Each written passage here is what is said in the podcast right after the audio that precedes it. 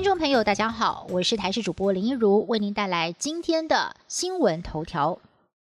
先前传出美国将对台湾军售七项先进武器，如今其中三项已经获得了国务院批准，等待美国的国会通过。根据外国媒体的报道，三项准备出售给台湾的武器，分别是洛克希德马丁公司的高机动性多管火箭系统、波音公司所生产的增程型巨外陆攻飞弹，以及装置在 F 十六战机上的外部传感器吊舱。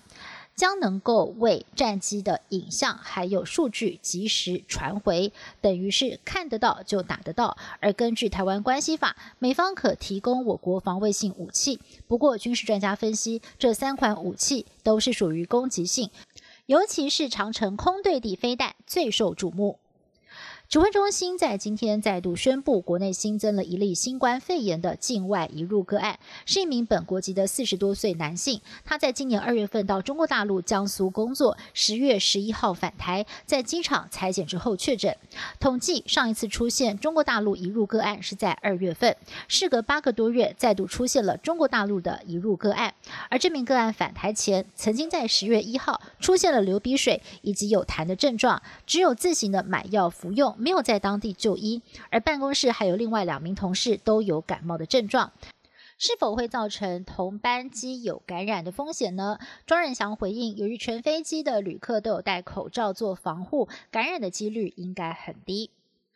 台湾生技公司东阳昨天才宣布取得了德国 B N T 的冠状病毒疫苗台湾代理权，让台湾的民众非常期待。不过现在呢，却遭到有台商在脸书上指称，获得授权的德国 B N T 是陆资企业，如果代理 B N T 新冠疫苗，将会违反政府不使用中国大陆产制疫苗的政策。不过对此，东阳也出面澄清了，B N T 是一家已经上市的德国公司，并非。陆资企业。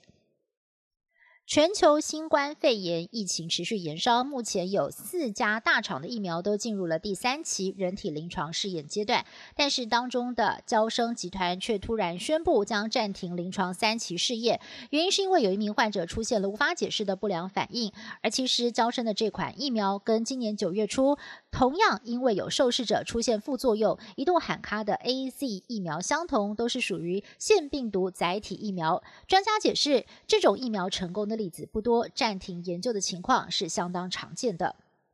捷克参议院议长韦德奇九月一号到立法院发表演说，而这也是魁违四十五年之后，再度有外国的议长在此发表演说，而也是非邦交国议长当中的第一人。立法院跨党派立委十三号召开记者会。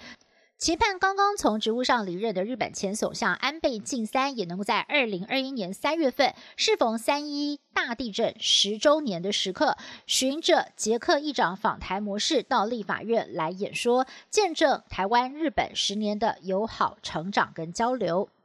美国总统川普的病情有了最新的进展。白宫的医生康利证实，川普的体内病毒检测已经是连续多天呈现阴性，不具有传染力。川普也立刻展开了竞选活动，回归之后的首场造势选在摇摆州佛州。那么，川普非常的热情哦，还说要给台下所有的川粉一个吻。现场聚集了大批的川粉，口罩还有社交距离通通都没有，也引发了外界担心会形成防疫破口。不过，川普染疫之后。后呢，不但没有反省防疫漏洞，仍然继续的不以为意，也让他在民调上呢是继续的落后对手拜登，而且呢也扩大了差距。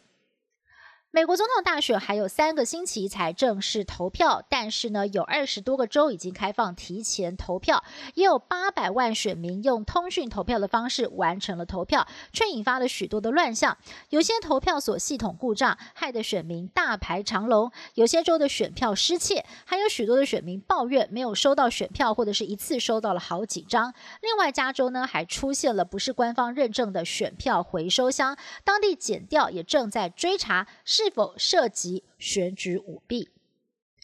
本节新闻由台视新闻制作，感谢您的收听。更多内容请锁定台视各节新闻与台视新闻 YouTube 频道。